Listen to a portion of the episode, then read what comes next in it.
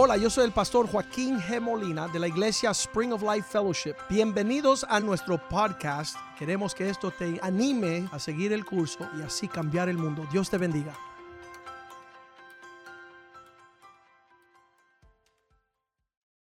Padre, yo te doy gracias hoy día por estar reunido en la casa de Dios con el pueblo de Dios, escuchando la palabra de Dios. Que tu palabra, oh Dios, sea nuestro alimento, que sea nuestra inspiración, que pueda alumbrar el camino. Tu palabra es lámpara a nuestros pies. Te damos gracias que nosotros amamos lo que tú amas y aborrecemos lo que tú aborreces, oh Dios. Que tu espíritu nos llene, oh Dios. Danos sabiduría, danos gracia y favor para caminar y vivir en este mundo como tú deseas que caminemos y vivamos, oh Dios. Que tuya sea la gloria, oh Dios. Que tú seas el poder.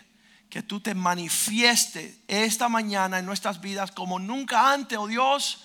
Siembra en nosotros la pasión de honrarte en todo tiempo. Te lo pedimos en el nombre de Jesús. Amén y amén. Fíjese que cuando nosotros llegamos a los caminos del Señor, no teníamos la capacidad de saber lo que era honrar. Esa palabra es súper peculiar. Ah, yo diría que no existente en tiempos modernos.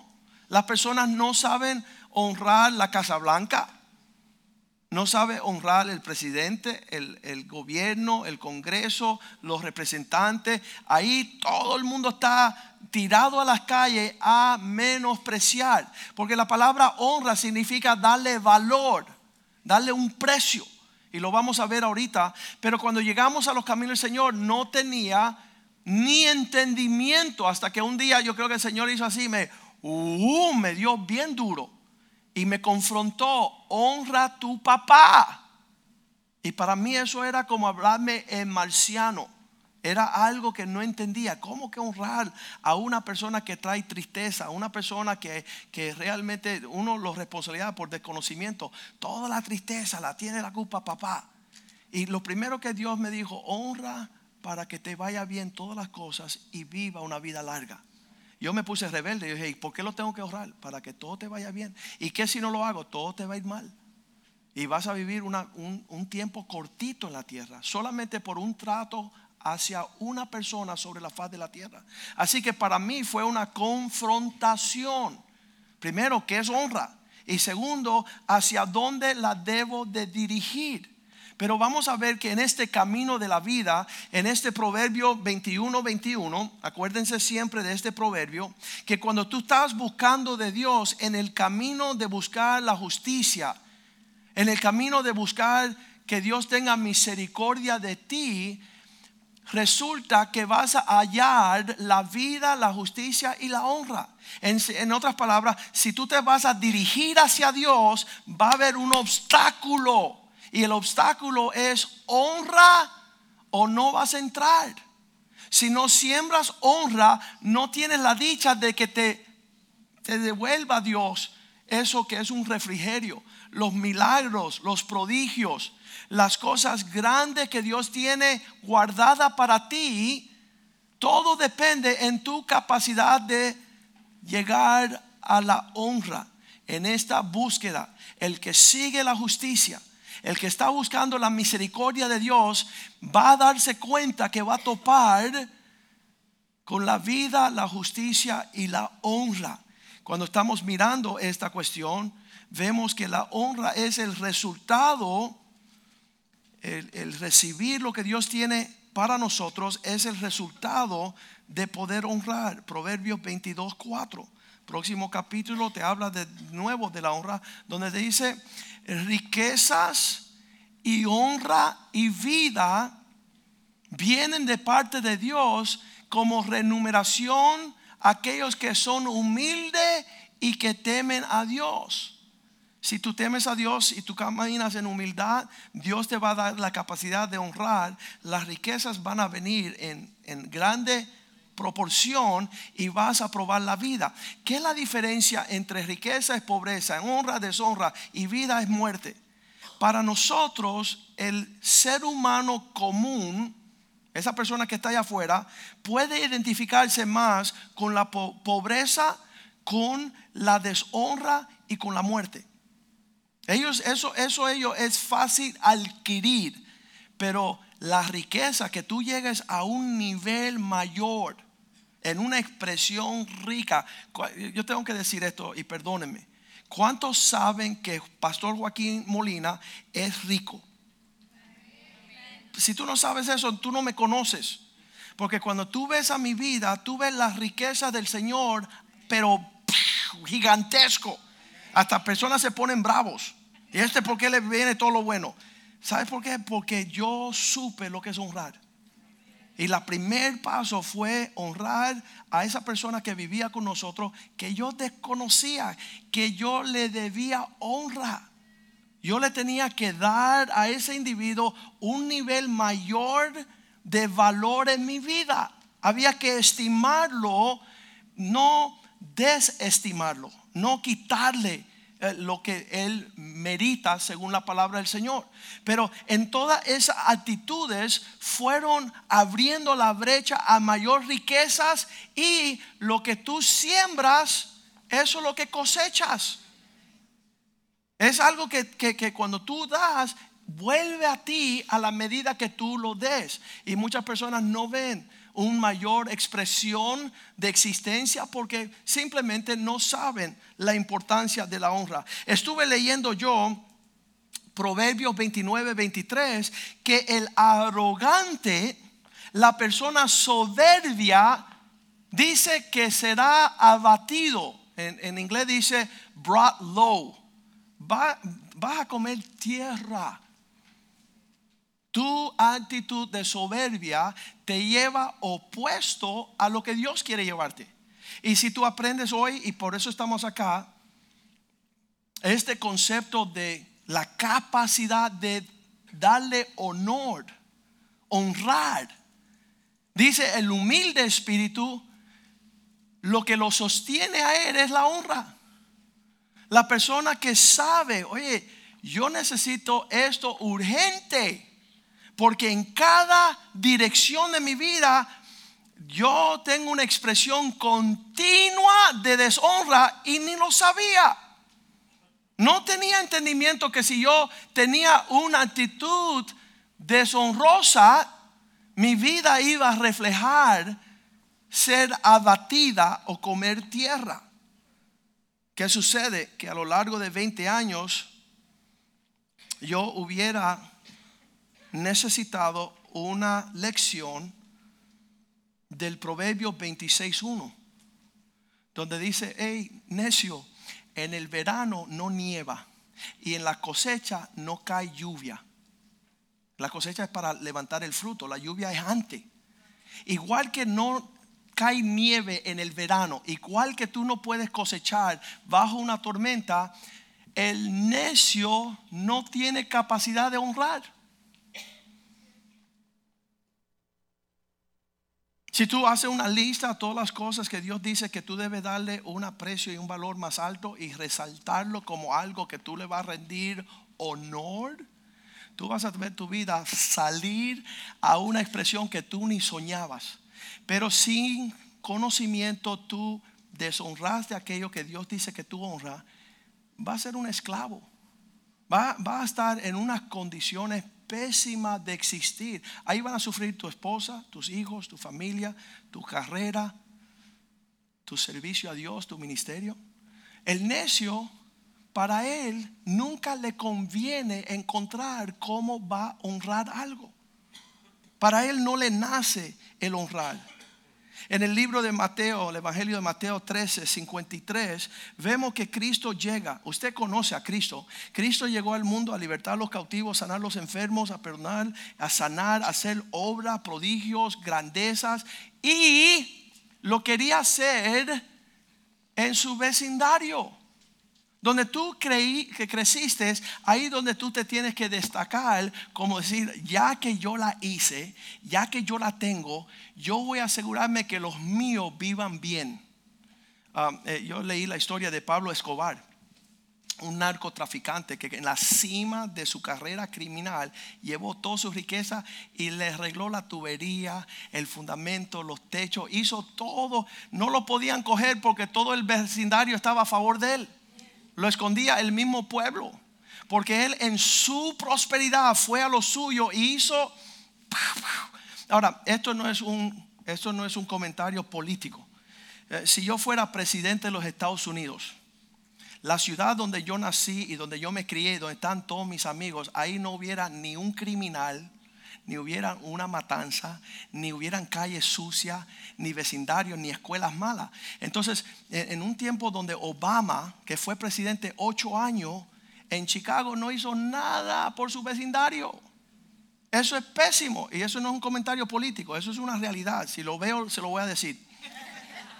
Yo creo que la persona debe llevar lo mejor que tiene a los suyos y, no estar ah, olvidando. Entonces aquí aconteció que cuando Jesús terminó de enseñar parábolas en un sector, se fue de esa región, versículo 54, y llegó a la tierra de sus padres. Venido a su tierra, su vecindario, empezó a enseñar en las sinagogas de ellos de tal manera que se maravillaban y decían, ¿de dónde tiene este tanta sabiduría y cómo logra tantos milagros? Ellos habían escuchado que Cristo había traído grandes provisiones. Acuérdese eso, Cristo llega a su vecindario para arreglar todo lo que está roto, todo lo que está torcido, todo lo que tiene falta. Viene con grandes poderes de milagros y prodigios. Versículo 55 dice que ellos decían, este no es el hijo del carpintero. Le voy a decir algo. Él vino como Mesías y Rey de Gloria. Ahora, el Rey de Gloria es porque Él va a dar gloria. Eso es lo que Él tiene. Él, va a darte de lo que Él tiene. Él tiene gloria y poder y tiene majestad y Él quiere vestirte de su poder, vestirte de tu gloria. Él quiere prosperarte, Él quiere cambiar tu lamento en baile. Él está listo para desplegar su todo lo que Él tiene. Todo lo que Él tiene, Él lo quiere dar. Dice un, versículo, no temer um, pequeña manada, le ha placido a Dios darte gratuitamente su reino. Quiere quiere darte de lo que Él tiene, prosperidad. Quiere darte bendición, quiere, quiere sanarte, todo lo que Él tiene. Y ellos decían, este solamente es el hijo del capitero. Y mira, hasta conocemos su mamá, María. Su mamá es María. Y sus hermanos son Jacobo, José y Simeón y Judá. Y hasta conocemos sus hermanas. Versículo 56. ¿No están todas sus hermanas con nosotros? Las conocemos desde que eran niñas. Ahora viene este a decir que es el Mesías, que es el Rey, que es el poderoso. Y ellos lo redujeron a, una simple porción del el vecino que vive ahí, que dice que tiene un traqueteo, tiene gente que lo está siguiendo, lo están escuchando. ¿Qué se cree él? ¿De dónde sacó tanta sabiduría? De, él no es tan apto para estas cosas. Y tú ves que de aquí lo reducen a él no tiene nada para nosotros. Eso se llama deshonra. Eso se llama no pagar tributo. Dice que ellos empezaron a cuestionar, ¿de dónde pues tiene todas estas cosas que dice que hace? Versículo 57. Y se escandalizaron, la palabra ofensa, se ofendieron. Fíjate que la clave de no poder honrar a alguien es ofenderte por ellos. Si tú te ofendes, ya tú no vas a darle honra. Si tú eres una esposa y tu esposo te ofende, ya pues yo, yo, no, yo no te voy a, pagar el tributo, no te voy a dar tu lugar. Y eso sucede en la ofensa. Yo le digo a los hermanos, tú nunca vas a poder honrar a quien que tú le retienes una ofensa. Y ellos se ofendieron de él, pero Jesús le dijo, no hay mensajero de Dios que le den honra, sino que en su propia tierra y en su casa. Dos cosas aquí tienen que ver. Digan conmigo, familiaridad. Cuando tú te acostumbras a una persona, las personas llegan el primer día a esta casa de la iglesia y dicen, oh, pastor Joaquín. Casi como que querubín, apóstol, el hombre de Dios. Y entonces pasan los años y dicen, ese es el hermano de Lian. Y pasa y dice, ese es el hijo de Julieta. Y cuando viene a ver de pastor y hombre de Dios y siervo de Dios, me tienen como el que viene aquí porque no soy buen abogado. Sí, sí, se atreven de todas esas cosas. Él se metió en eso porque fue traumado y no pudo ejercer su carrera.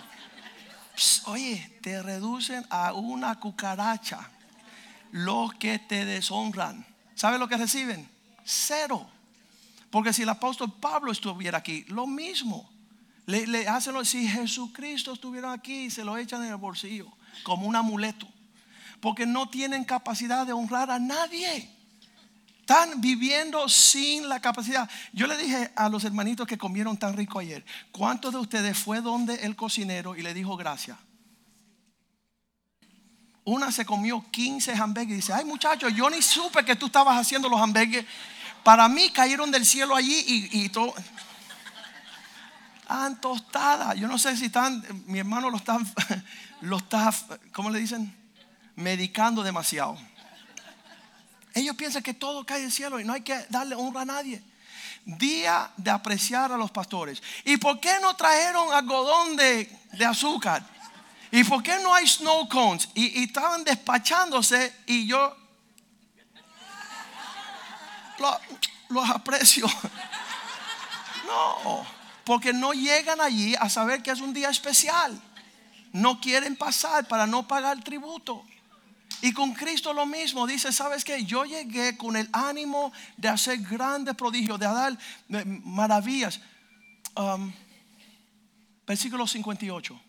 ¿Cómo se escandalizaron? No hizo allí muchos milagros a causa de que nunca entraron en una relación correcta.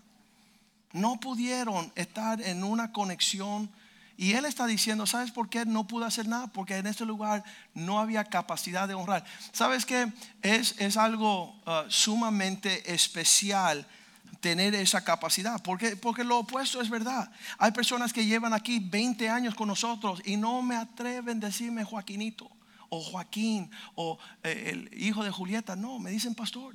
Tienen, una capacidad y es una bendición. No porque yo lo pida sino en todo su trato. Cuando van a trabajar en un negocio, a los seis meses ya quieren mandar al dueño.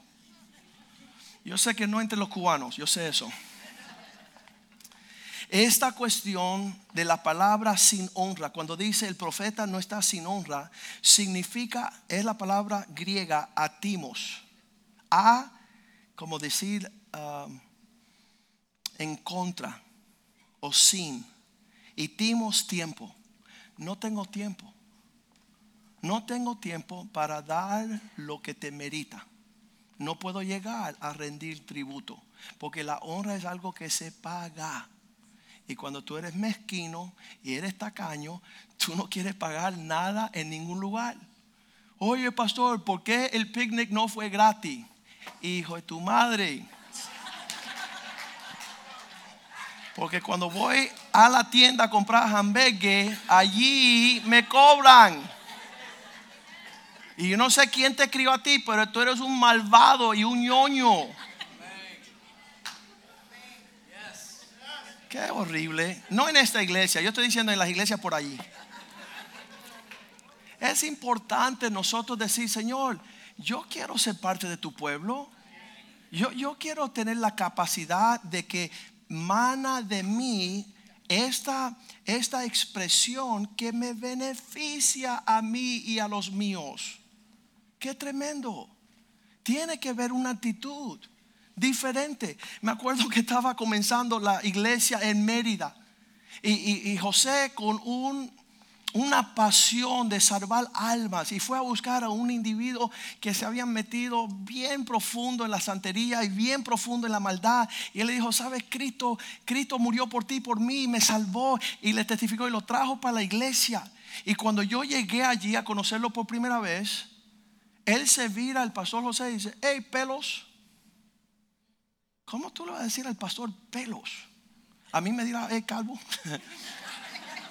¿qué tú haces? Ese día no lo voté por cortesía de, inmaduro, ¿no? Pero como nosotros tenemos la tendencia de rebajar y deshacer a cualquiera. Y es pésimo. Pero la Biblia nos habla de que nuestro mejor día es el día que tenemos la capacidad. Acuérdense, la primera lección mía en el cristianismo, honra a tu papá, para que todo te vaya bien, para que vivas una vida larga. Y tuve que cambiar mi actitud totalmente, totalmente. Cuando le dice Pablo a Timoteo en 1 Timoteo 1:17, le dice, antes que a todos, antes que a todos, tú no puedes bendecir a ninguna persona hasta que tú levantes tus vistas a los cielos y vea al Rey inmortal, Dios de la creación, y que eso cause, esa relación cause algo diferente en las otras relaciones. No vas a poder hacerlo. Vamos, no sé si se pueden poner el 1 Timoteo 1.17. Pablo le dice, por tanto, al Rey del siglo, inmortal, invisible, al único y sabio Dios. A Él sea la, el honor. La primera expresión de una actitud que abre las puertas en cualquier lugar, en cualquier situación, es la honra. A Él sea la honra, a Él sea la gloria por los siglos de los siglos. Nunca deja de existir. Muchas personas tienen el entendimiento, bueno, están pidiendo honra al pastor, están pidiendo honra a los líderes, a los eh, dueños de, ¿cómo le dicen? Los, los que mandan en el gobierno. Dice Romanos 13, 1, que nosotros honremos a las eminencias que están en el poder, que podamos ver personas que tienen autoridad, sometiéndose toda persona a las autoridades superiores, porque no hay autoridad, sino que todas estas expresan a nuestro Dios. Y las que hay por Dios han sido establecidas. Cada vez que tú vas a hablar o vas a comentar o vas a dar una opinión sobre una persona que está en un lugar de eminencia, cuidado no te ofendas, cuidado no entres en una familiaridad. Cuidado que tú no reduzca el respeto que tú les puedes tener a esa persona. Acuérdense, la ofensa es bien grande. Casi todo el mundo se ofende con el pastor. El día que el pastor dice no, ahí ya, se acabó todo ah, pues yo no le voy a... ¿Sabes qué? No es así. Nuestra capacidad de honrar es porque Dios quiere abrir los cielos sobre nuestras vidas. Lo que tú siembras vas a cosechar. Y, Pablo le está tratando de decir a Timoteo y a todo lo que él enseña que ellos puedan tener la capacidad de honrar. Ahora le voy a decir algo. Muchas personas dicen que tienen que ser alguien en eminencia, pero el más torpe de los discípulos era Pedro. Primera de Pedro 2.17. Pedro, que es torpe, que quizás no le aguantaba mucho, mucha actitud, tenía un temperamento feroz, él aprende honrar a, a todos. Fíjate tú, él dijo, ¿sabes qué? Si yo voy a tener lo que Dios tiene para mí, milagros, prodigios, prosperidad, éxito, el favor de los cielos, tengo que honrar a todas las personas en todos los lugares. Hay personas que después, depende lo que es el cargo que tienen, le dan una medida correspondiente de honra. A mí me respeta un montón de gente, pero a los ujieres lo tratan pésimo. Mira este que viene aquí, eh, eh, eh, el, que se meta ahí con el, guardia de seguridad, yo le tengo órdenes, tú le pegas un tiro, después hablamos. Porque lo ven allá afuera y piensan que no es tan importante como yo. Si yo me vistiera un día de seguridad, todo el mundo, hey pastor, mira que bien haces el trabajo, pero pero a Ricardo lo pisotean. Y yo le tengo órdenes. Mira, Ricardo, tú le pegas un tiro y después hablamos y tú vas a estar bien. Porque él merita la honra de estar sirviendo al pueblo de Dios. Él merita nuestro amor, que alguien le lleve un vaso de agua. Que tengamos, seamos un pueblo con esa capacidad. Cuando estos padres llegaron con sus hijos ayer a decir, pastor, estamos aquí para honrarlo a usted. No teníamos tiempo, tenemos tarea, tenemos asuntos atrás, pero nuestros hijos tienen que ver que somos agradecidos. Y eso es una muestra de honra. ¿Sabes quién va a cosechar eso? Esos padres. Esos padres van a tener gran cosecha. Y aquí Pedro dice, honrar a todos. Busca la efectividad. Esta mañana yo me levanté con un sentir bien peculiar. Yo me acuerdo cuando yo comencé a estudiar leyes. Era el primer día Ah, estábamos en una, una aula y no había profesores allí. No habían dado un examen. Y, yo venía de, de saber que cuando hay alguien en el cuarto y están supervisando, uno se porta más bien, ¿verdad? Y no mira para el lado, te, te, te penalizan. Y cuando yo entro a esta aula, habíamos 120 alumnos estudiando leyes. Y yo estoy buscando el profesor y nos dieron el examen y no había nadie. Ese lugar estaba ausente, no había seguridad, no había maestro, no había vigilante, no había nadie que estaba ocupándose de nosotros. Y yo dije, oye, ¿y este fenómeno qué? Y me dice, no, es que aquí estamos bajo la ética del código de honor. Y yo decía, pero ¿qué fenómeno es este? Y el fenómeno es que nadie te estaba velando a ti, mister. Nadie te tiene que llamar la atención a ti de ser un perro una perra, sino que el comportamiento tuyo es que Dios está mirando. Ah, no, pero con Dios yo no me meto y yo no lo hubiera insultado. Sí, pero, pero hay un código. ¿Sabe lo que me dijeron? Dijeron, Joaquín, el código de honor es que si por un instante remoto a ti te cogen nada más que un poquitico sacando el pie de la onda, te votan y no te dan otra oportunidad. Y dije, Dios mío, deja yo portarme bien aquí porque esto, que sabe Dios quién está mirando. Pero era una ética y protocolo de honra. Ahora, ¿qué si nosotros usamos ese código de honra entre nosotros? La mitad de nosotros ya hace rato nos hubieran despedido. Porque tenemos la tendencia de ser unos falta de honra. No tenemos, no, entendemos eso. Y, y escúcheme, es una honra estar sentado en su sillita esta mañana. Es una bendición, es la bondad del Señor. Y, y, cuando esa sillita un día te dicen, hermanita, te tienes que largar a la casa de tu abuela. Ahí va a ser un día tenebroso. Va a ser un, innecesario va a ser ese día. Porque Dios quiere que su pueblo tenga un sentir de lo que está sucediendo. Y, si no me hubieran dicho quizás ese día en la universidad que había una ética de un código de honor, sabe Dios lo que hubiera sucedido. Pero dijeron, Joaquín, fíjate bien, cualquier mínima cuestionar tu honra y estás echado de la universidad. Un simpático llegó antes del examen y escribió todas las respuestas en el buró. No había nadie velando, pero ya no pudo estudiar la carrera, lo votaron. No pudo ser abogado, no pudo terminar lo que había comenzado con mucho sacrificio.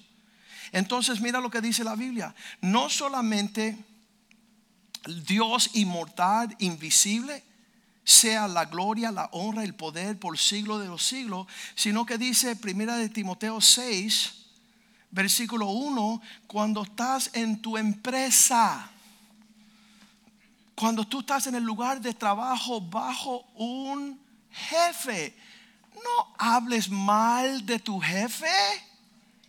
No, no, no dirijas palabras deshonrosas al dueño de tu alimento. Qué horrible. Bueno, yo estoy aquí porque nada más que encuentra algo mejor y me voy. Yo quisiera que tu jefe te escuchara y te echara de ese lugar por falta de apreciar el término de tiempo hasta que tú llegas a otro lugar y que se lo agradezca del resto de tu vida para que te acuerdes de dónde saliste que te dieron oportunidad. Todos los que están bajo un yugo de empleo, en este sentido esclavo, si tú te sientes como un enclavo en esa religión, tenga a su dueño, a su amo, a su jefe. ¿Sabes que hay directores dueños en California? Hay los estatales, los distritales, los regionales. Hay el que trabaja como gerente en tu negocio. Trátalo como a dueño. ¿Y por qué si es un pobre infeliz? Porque un día tú vas a ser el dueño. Y tú quieres que te traten con esa misma honra con la cual tú siembras todos los que están bajo el yugo de la tenga a sus amos por dignos, dale valor de dignidad, de todo honor, para que no sea blasfemado el nombre de Dios. Está vinculado tu capacidad de honrar con tu relación con el Dios que tú sirves. Y, ven acá, aquí en la escuela de los niños, hace 10 años, mis hijos empezaron a llegar a hablarme mal del profesor de Biblia. Eh, es insoportable, papá siempre nos trata mal. Y, y la clave de los hijos siempre decir, y él no te resiste a ti. Como ponerte bravo contra. ¿sabes? Y llega de la escuela, ya la ofensa está en casa y yo le quiero dar un trompón. Pero no, algo, algo no está bien aquí. Y yo hago así y voy por detrás de mis hijos y le digo, oh profesor, mucho gusto en conocerle. Usted me diera la dicha y la honra venir a mi iglesia a predicar el domingo. Y él se quedó así como que, wow. Ese hombre le estoy tirando misiles y él viene por detrás y me está dando un lugar de honra. Él llegó el domingo, yo no le dije nada a mis hijos. Y cuando se paró yo lo presenté, mis hijos me miraron como... Un lugar de honra sanó el corazón de ese hombre. Hasta el día de hoy. Hasta el día de hoy. Esta semana mi hija cumplió años. Él tuvo toda su aula de sexto grado cantarle un coro de Happy Birthday a mi hija. ¿Sabes por qué? Porque se siembra honra y se cosecha honra. Pero el diablo quiere robarnos a nosotros todas esas oportunidades. Si estás trabajando en un lugar, lleva la dignidad del honor para que sepan que tú sirves un Dios digno, lleno de honra, para que esta doctrina no se blasfeme. Ahí estamos diciendo en Proverbios 3, capítulo 9, que algunas personas piensan que el dinero hay que gastarlo, hay que ponerlo, no hay que hacer nada. Pero dice la Biblia, honra a Dios con lo que está en tus manos. Lleva a lo que tú tienes, no algo que tú ganas por el trabajo de tu sudor, sino algo que Dios te da. Reconócelo de parte de Dios. Tráele la porción a Jehová. Dile, Señor, de todo lo que me bendeciste esta semana, te traigo tu porción. Honra a Dios con tus bienes y las primicias de todo lo que es fruto para ti. Versículo 10, tú te darás la pregunta, ¿y por qué voy a hacer eso? Para que tus graneros sean llenados de abundancia y que tus lagares rebosen de mosto. Ay, pastor, el año pasado gané 60 mil dólares y 10 mil, 6 mil dólares. Le digo, pues tú eres un valiente de Jehová, tú eres un bárbaro. Ah. Dice, pero algo pasó este año. Gané 450 mil dólares y no sé qué hacer con él. Se me olvidó, ¿cómo es esa palabra? Honrar a Dios con, se me olvidó con la suegra. Honrar a Dios con, honra a Dios con lo que Él pone en tus manos para que vea que tu honra que tú pagas, que tú tienes tributo, tendrás recompensa. ¿Qué nivel? Tus graneros abundantes, tu tus lagares rebosarán de mosto, de alegría. Hay una paz y una presencia que el dinero no compra. Pero hay una actitud de honra que sí renumera a aquellos que viven en esa forma. Yo le decía en el primer servicio, yo era un joven abogado, estaba luchando con mucha responsabilidad con mi esposa, con los hijos, la casa, el trabajo, la oficina. Y yo me acuerdo a veces me atrasaba yo en traer los diezmos al pastor. Y el domingo por la noche, 11 de la noche, ¿Quién es? Joaquín. ¿Qué quieres a esta hora, muchachos? No, que te tengo que dar los tiempos porque mañana es lunes y quiero cielos abiertos. Quiero cielos abiertos. Quiero honrar a Dios con lo que Él me dio ya. No lo que me va a dar, sino lo que ya tengo, que Dios me bendijo. Quiero darle a Él su parte. ¿Para qué? Para cielos abiertos lunes a las 9 de la mañana. Yo no quiero dejar algo en la tarea de que vamos a ver lo que va a suceder. No honra a Dios. Él dice, pruébame en esto y verás que van a rebosar la provisión de Dios sobre tu casa. Hebreos capítulo 13, versículo 4, deja que el lecho matrimonial tenga un lugar de honra. Honroso sea en todos el matrimonio. Dale dignidad a esa relación. No metas la pornografía. No metas la poca vergüenza. No le falte respeto a tu cónyuge en esta área. Porque va a ser fatal la consecuencia de la deshonra. No se predica suficiente estos términos y dice que Jehová juzga a los que andan deshonrando el matrimonio los que están jugando, los que están acechando. Dios es un Dios celoso. Mira, a todos los varones, Dios no pasa ni una. Dios no pasa ni una. Él está velando celosamente la relación matrimonial para juzgar. Pero ¿qué si llevamos la honra a esa a ese lugar y no que pase en el tiempo de la familiaridad, no ella no se merece que yo la trate como yo la traté cuando primero la conocí porque ya no es la misma y la voy a devolver. Y tú estás deshonrando por la familiaridad. Ella no es uh, trapo donde tú pisoteas y menosprecias. Ella no tiene la opinión. Yo decía, Señor, ¿qué es eso de la honra? Ah, en, con mi papá yo tenía una opinión, él tenía una opinión. El Señor me dijo, levanta la opinión de tu papá y ponla por encima de la tuya. Cuando tú estás en un matrimonio, tú dices, ella tiene opinión, yo tengo opinión, pero los dos vamos a elevar y poner por encima lo que significa matrimonio sobre nuestras opiniones. yo tengo que dar este testimonio, le pido disculpas a mi esposa.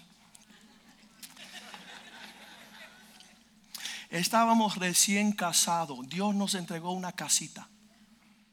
Y llega un cliente mío y dice, Joaquín, tú me has representado bien como abogado y te quiero regalar las tejas de la casa, toditas nuevas. Y yo decía, yes. Y llegó a la casa y le digo, mi amor, nos acaban de regalar tejas gratuitamente, va a ser linda la casa. Y ella dice, no quiero tejas. Y yo le dije, mira, son tejas nuevas. Y son, van a ser lindas. Y esto va a ser tremendo. Y yo estoy alegre. Y ella dijo, no. Y yo dije, esto está mal.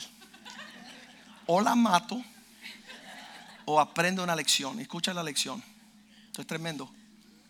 Para honrar el matrimonio, era ya que llevamos casados 25 años, 24. Para honrar el matrimonio, ahí tomé la decisión, desde ahora en adelante, si los dos no estamos de acuerdo, no se va a hacer. Y no me puse bravo ni nada, eso fue un milagro. No la maté, fue otro milagro. Pero esa cuestión de decir, ¿sabes qué? Más importante que nuestro argumento es nuestro matrimonio. Y vamos a ponernos de acuerdo. Si no te gusta, está bien. A mí me encanta, pero voy a sufrir. Y así muchas cosas que llevan que nosotros honremos la unión más que nuestra opinión eso es honra y eh, he, sacado la renumeración ah, y, la bendición de tener una esposa que me respeta. Amén. Y, eso es la honra. Siembras honra, vas a tener honra. Hay esposos que dicen, mi esposa no me respeta, no me honra. Y le digo, mira, mister, si tú no tiras una semillita para allá de honra, te vas a comer un aguacate, pero no te va a comer honra. No va a haber honra hacia tu persona. Bien importante que nosotros tengamos esa capacidad nuestros empleados, nuestra finanza. Uh, 1 Timoteo 5, 17, un versículo que siempre se lee durante la apreciación de los pastores. Aquellos que tienen este labor de servir y marcar estas pautas en nuestra vida, que sean dignos de doble honra. Los ancianos que gobiernan bien sean tenidos para dignos de doble honra. Ahí lo puede, puede ponerle el círculo de doble honra. Es, es ¿sabes qué? Es algo lindo tener acceso a un hombre de Dios, una mujer de Dios, alguien que te va a hablar algo en serio. Y, realmente ah, mm, sería una cosa horrenda que tú, como dice el Salmo 1, bienaventurado el hombre que no se llevó por el consejo del malo. Llévate por el consejo de un pastor. Ah, vas a experimentar paz y prosperidad, mayormente a los que trabajan en predicar y enseñar la palabra, nos dice Pablo. Para hacer esto necesitamos el Espíritu Santo. Romanos 12:3 dice que la gracia especial que nos fue dada nos va a permitir la gracia que Dios nos da a cada cual que está entre vosotros va a llevarnos a no tener más alto concepto de sí mismo que, que debe tener, sino que de piense de sí con cordura conforme a la medida de la fe. Gracia y fe nos lleva a poder brindarle honra a los que nos rodean. Filipenses 2.3, no hacer nada por una vana gloria, ¿verdad? Filipenses 2.3. Que no caminemos en una actitud de contienda o vanagloria. Antes bien, busquen la humildad. Y esta humildad permitirá que tú estime a cada uno de los demás superiores a ti mismo Eso es súper necesario en toda la expresión de la honra y, Dios permitiéndonos vamos a caminar. Mira lo que dice 2 uh, Timoteo 2:21. Si alguien se limpia de ser deshonroso, e, esto es tremendo, eso es una lástima. Ah, le voy a decir de nuevo, esta generación de jóvenes que nacieron sin papás, los papás egoístas, abandonando hogar, maltratando a todo el mundo, los hijos piensan que van a lograr algo en esa misma actitud. Y llegan personas de la calle y piensan que lleguen a este lugar donde una iglesita, un pastorcito, una congregación. ¿Sabes qué? Cuando tú entras a este lugar, el celo de el Señor te consume con fuego. Y hay personas que tienen el atrevimiento de cruzar esa línea. Y después lo que queda es una horrenda expectativa de juicio. Es un trato bien severo y muchos ni saben por qué. No saben el por qué. Ah, dice el Señor, yo deseo que fueran frío o caliente. Por cuanto son tibios, los vomitaré de mi boca. Y tú dices, ¿y cómo que Cristo vomita de la boca? Sí, tú te pones a andar en una actitud deshonrosa aquí y, yo, créeme, el Espíritu de Dios en este lugar te vomita. Y, tú te dices, ¿y por qué me hicieron eso? Porque es un lugar santo, es un lugar que, es el clima del cielo. Y no puedes entrar con actitudes indebidas. Cuando entra en la parábola de la boda del cordero, llega uno que está vestido mal Dicen, mi amigo, ¿por qué tú piensas que tienes el derecho de entrar aquí vestido así? Tómenlo de pie y de manos, átenlo y échanlo en las tinieblas de afuera. yo llego como quiero, yo, yo, yo me visto, yo me comporto. No, no es así. No es así. Y si podemos cultivar el clima de la honra, sus hijos van a observar. Eh, fui a jugar golf con Wellington Boone. En el otro carro había un pastor que iba con otro pastor más grande todavía y su hijo estaba allí. Los primeros nueve hoyos de ese día que fuimos a jugar gol, el papá estaba pelando una naranja y tirando en los nueve hoyos como basura, tirándola en el campo. Como diciendo, a mí no me interesa. Y cuando empezamos los segundos nueve hoyos, el hijo agarró una naranja y Wellington Boone estaba en el carro mío y le di grita al pastor, que llevaba a su hijo, oye mi amiguito, ¿qué tú crees que va a ser tu pequeñito ahorita? Y entonces el otro pastor que andaba con el que estaba con el hijo le dijo, no, yo no me meto en esas cosas, por eso él está así, porque tú no te metes. Qué tremendo, eso fue un tiroteo, yo estaba con...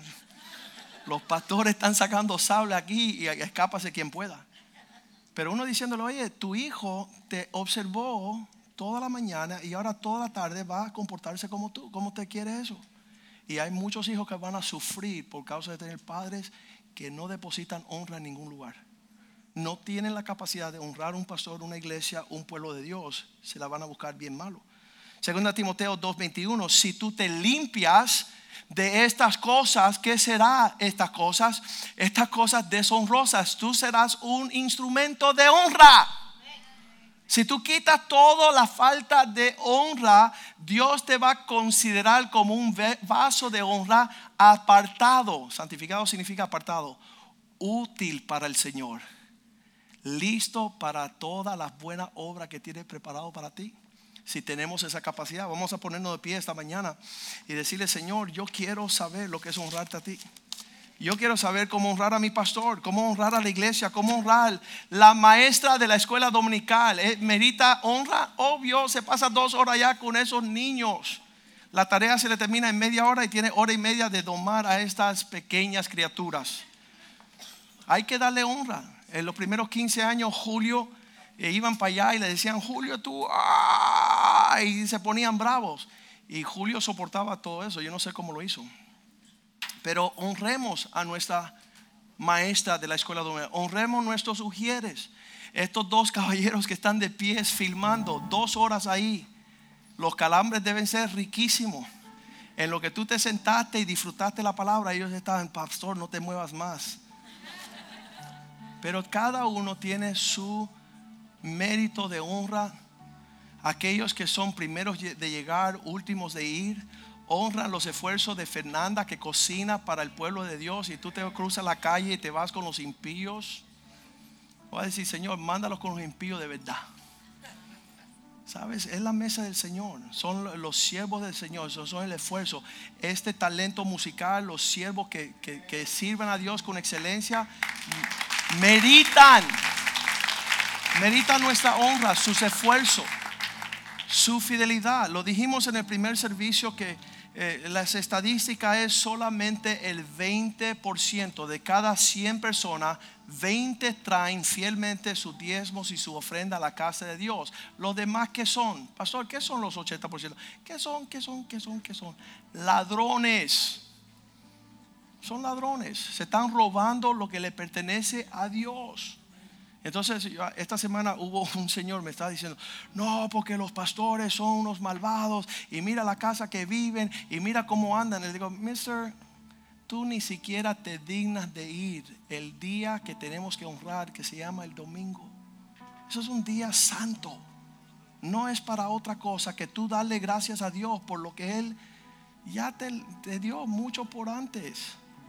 Lo que Dios ha hecho por nosotros sobregira. Eh, eh, esta, eh, no sé por qué, pero esta semana me han enviado un montón de noticias terribles. Y yo le decía a mi esposa ayer, qué lindo tener nuestros hijos saludables. Qué, lindo es tener sanidad.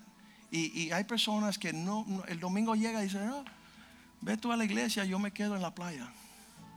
Un día de honra, un día de honrar tu Dios un día de traer lo que Él te bendice, para que esa relación empiece a cultivarse. Yo les prometo que, igual que Cristo no pudo hacer lo que Él quería hacer entre su pueblo, que muchas veces nuestras actitudes están reteniendo todo lo que Dios tiene para nosotros. Y, y, realmente estamos en esa jornada. Lo que vamos a hacer la semana que viene con el pastor Richie tiene que ver con eso. Tiene que ver, este fue el Señor que Dios señaló que trajeran el Evangelio, que nos pastorearan, que pudieran bendecirnos. Yo dije, ¿sabes qué? A esos hombres yo les quiero mostrar honra. ¿Para qué? Si hace 20 años que no hablamos. ¿Para qué? Para que un Dios en los cielos vea lo que Él desea ver, que hay personas en la tierra que tienen la capacidad de honrar. Una actitud donde le da valor, donde pagan tributo, le cuesta. La honra es algo que te cuesta, es un tributo, es un pago y que merita las personas que hemos mencionado. Personas en autoridades, padres, todo lo que son los pastores de la iglesia, nuestro jefe en el trabajo. Si tú llegas a hacer un refrigerio a ese hombre, es capaz de subir y aumentar y, vas a llegar a tener más remuneración. Él puede descansar en que tú no estás detrás de las escenas buscando cómo, cómo lo vamos a echar, cómo vamos a tomar a ventaja, cómo lo vamos Todas esas actitudes son pésimas y llevan el mérito de un juicio de pobreza, de maldición y de escasez. Vamos a cantarle al Señor por lo que ha sucedido esta mañana, esta tarde ya. Y, tenemos la dicha la semana que viene de decirle a nuestro pastor, gracias. tus esfuerzos no fueron en vano.